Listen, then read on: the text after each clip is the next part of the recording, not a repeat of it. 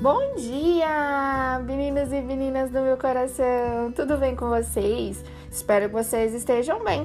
A palavrinha do dia é: nova semana, novas oportunidades. Não deixe a vida escapar entre lamentos e queixas ou sem que nada seja feito.